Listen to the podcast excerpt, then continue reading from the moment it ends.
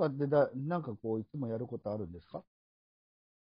大晦日に私は人混みが嫌いなので、うんあのーなんていうの、わざわざ混んだ神社とかには行かないうん。タイプですね。うん。うん。なのお家にいで、るんですか？お家か、31え日。っと、鎌倉山神社って本当にはい。何坪あるんだろう？階段登ったら、さ、3坪ぐらいしかないんじゃないかなっていう。3坪？三坪、どう、どうなんだろう ?5 坪？うん、三、ちっちゃな神社があるんですけど。超ちびすけじゃないですか。超好きですよ。本当に。もうそこに犬連れて散歩に行くぐらいですかね。えー、うん。あとはもう本当に、まあ、片付けしたりとか、うん。うーん。のんびり過ごしてみたいな感じじゃないかな。なるほど。もうお山から降りないですね。お山から降りない。うん。下界には降りないんですね。よくな冬休み中に500円しか使わなかったとかありますよ。あすごいすごい。いえやーお山から降りなさすぎて。へえ。でも、面白いですね。降りずにどうやって500円を使ったんですか？それ、それはお友達が来てお茶を飲んだっていう。へえ。そんな感じぐらいですね。なるほど。うん。は何だろう。うちは神社で言うと角神社ですかね。あの、近く久手沼のうんうん駅のところね。え、混むんですか？結構。あ、混みますよ。並んでますもん。甘酒とか出たりするんですか？出ますよ。ああ、すごいすごい。うん。そう。もう、鎌倉山神社は検索してもらったらわかると思うんですけれども、はい。あの、全く宮司さんがいるとかそういうとこじゃないので、本当にちっちゃなお社うん。があるだけなので、うん。うんなんか、いいですね、それも。うん、逆に近所の人たちだけが、あの、うんうんお参りに来るみたいなう感じで。ん。うん。それで夕焼けを見たりとか、なんかはいそんな感じで終わっちゃうえかな。ーうん。まあ今年もじゃあそういう、まあまあそれが今年も一年無事にみたいなことなんですね。そうですね。うん。まあ今年も、今年早かったなあっという間でした。あっという間去年より早かった気がしますね。はいうん。まあでも毎週よく続きましたね。よく続きますよね。ラジオ。よく続くなと思いますよ。これでいいのかなみたいな感じもしますけど。うん。でも、ちょっとまだお話できないけど、もしかしたら公開録画、録音、収録があるかもしれないよね、あ来年はね。ね。なんかね、いろいろ、ここでぐだぐだな話しかしてないけど、うんもうちょっとね、こう計画性のある、あの、打ち合わせとかも入れたり、やったりしてますもんね。ね、ちゃんと裏ではやってますもんね。ねそうですよねそう だから来来年はちょっと私も踏ん張らなきゃいけない年だなとうんいや、もう思って。、本気出したらすごいんだぞ、みたいなね。まだ本気は出してねえんだけど、っていう。まあ50%ぐらいしか出してないけどね、みたいな。言っとか。そうですよ。私も今日その打ち合わせしてる時に、大丈夫かな、私って思って。あ、本当ですか？で、喋れんのかな、なんて思いながら。はいはい。大あの、そういう公開録画とかしないですか？みたいに自分で言っといて、できるのかななんて思いながら。そうですね。自ら言ってましたね。自ら言ってましたね。でも、こんだけ喋る場をもう、毎週体験してるわけですよ。はい。ありえなかったことですよ、2年前は。ありえなかったことですね。ね。うん。しかも震えてたしね。本当ですよ。うん、声が。うん。私とか言って、私言ってとか言って。たんですよ。言ってたそうですよ。もう2回目からなくなりましたけど、慣れるのは 早い。ただね、賢い喋り方できてないなって思いながらも、うん、ねいいんじゃないですか？まあいいんじゃないかなと思って。うん。だからこのぐらいのトーンで喋れた方が伝わるっていう。うん。で、喋り慣れてないと、うん。ちょっと賢い話のトーンになっちゃう。うんうんうんうんうん。そうしなくて良くなった感じですよ。なんかね、そうなんです。あの、今までは喋るんだったら賢そうに話さなきゃいけないんじゃないかとか、もっとなんていうのかな、代表者として、立場として、こうあるべきなんじゃないかみたいな、勝手になんか自分でうん。肩に重りを乗っけてたんだけれども、うん。あの、これがいいかどうかは置いといて、うん。気軽に話をするっていうことも、うん。あの、よしとしようと自分が一番うん。自分を認めてあげられたかなって気がしいですよ。します。うん。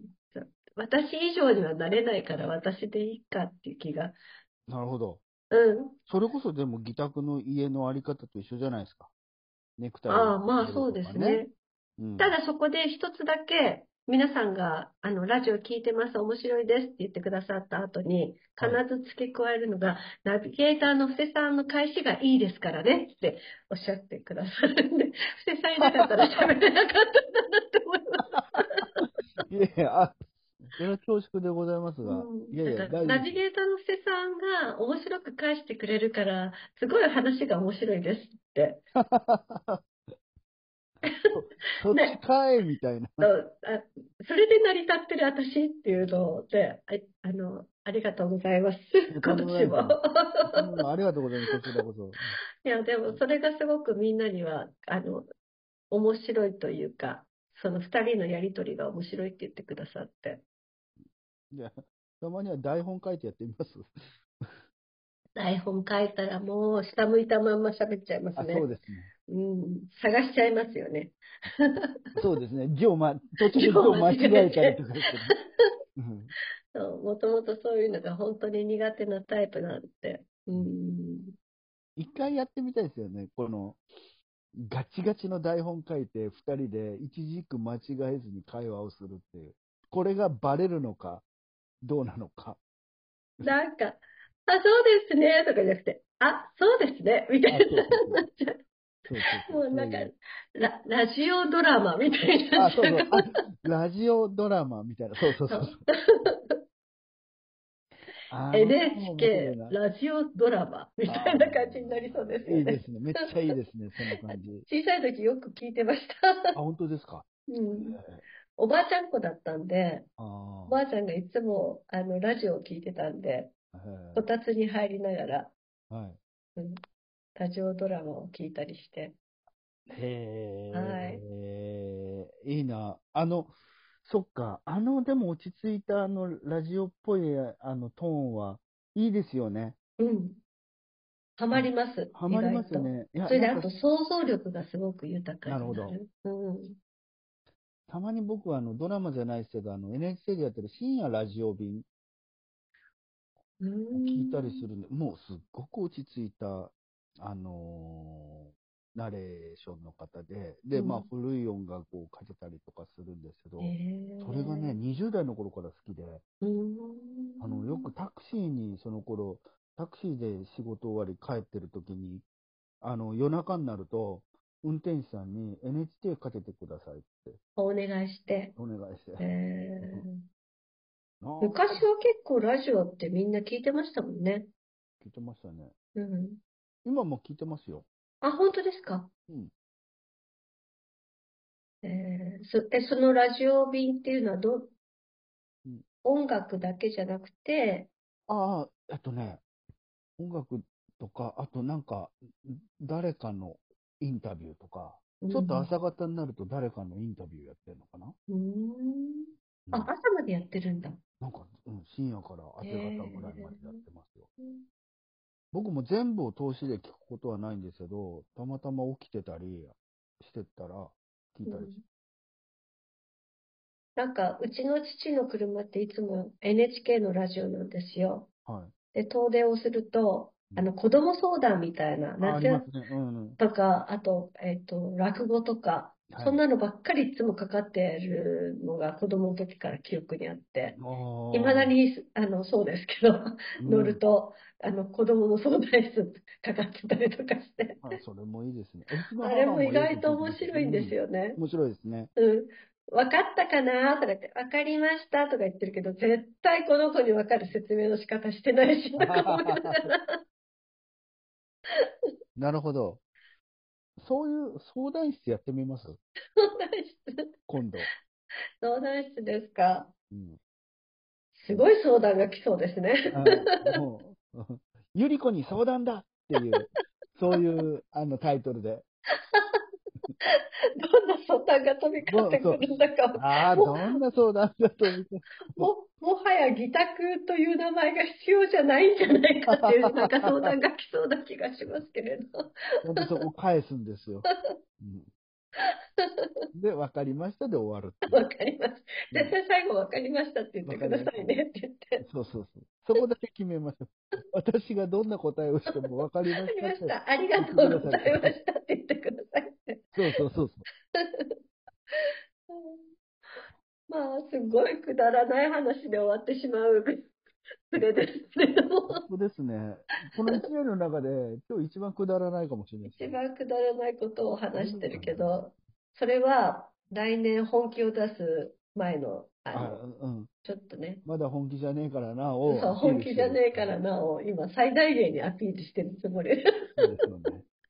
ちょっと本気出すますもんね、来年ね。うんいや、あの、僕らの中ではちょっとワクワクしてます、ワクワ。クしてますね。うん。うん、50周年に向けてね、ちそうですよね。ょっと大真面目にワクワクしてますね。うん。うん。もうなんか、うん、結構いろいろ走っていかなきゃなって思ったりね、ね。しますからね。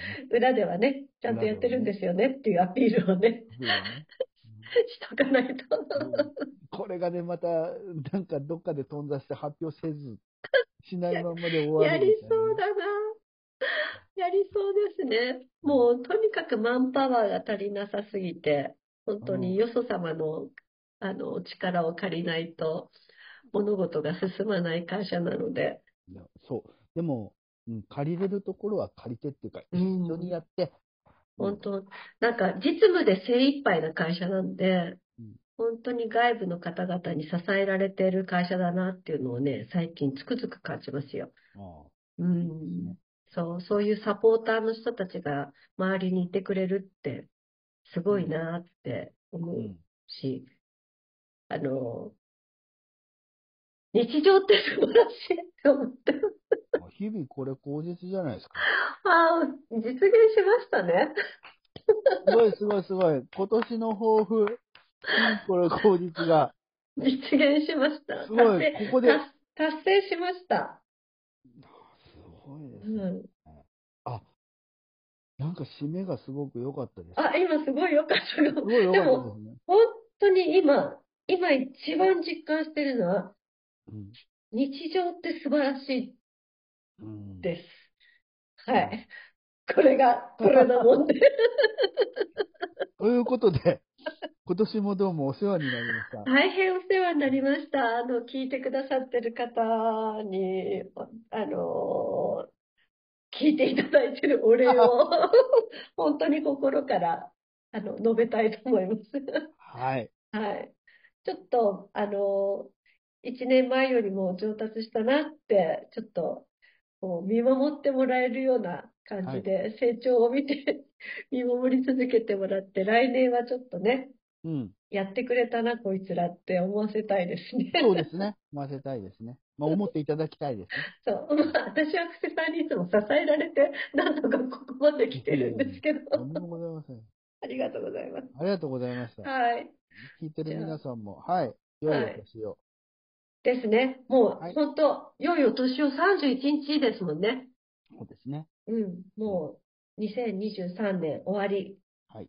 はい。あとわずかですけれどあとわも。ずかですね。